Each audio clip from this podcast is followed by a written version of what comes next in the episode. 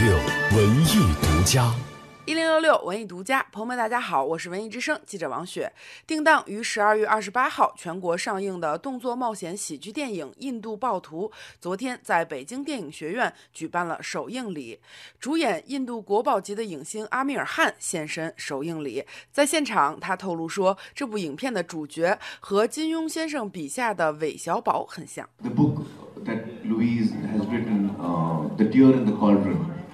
is really wonderful book. 韦小宝这个人物角色，其实确实和他的印度暴徒中的主角有一点相似，都是从一个平民家庭的一个无名小卒成长到走向了一个权力的中心，甚至是皇室、皇帝的身边，所以他非常喜欢这个角色。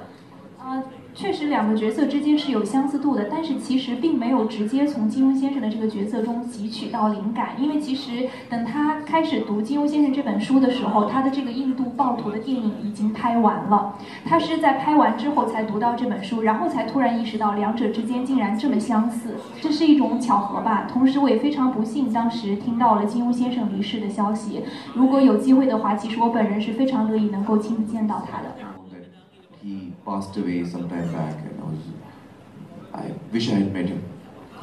从三傻大闹宝莱坞摔跤吧爸爸到神秘巨星阿米尔汗的电影一贯聚焦于社会现象反映社会问题。新片印度暴徒也不例外。据了解，这部影片讲述了19世纪30年代的印度，由阿扎德领导的一群自由斗士印度暴徒揭竿而起，反抗英国东印度公司殖民的故事。据了解，今年恰逢阿米尔汗从影三十周年，阿米尔汗表示希望能够用这部电影为中国的观众们带来全新的观影体验。文艺之声记者王雪北京采访报道。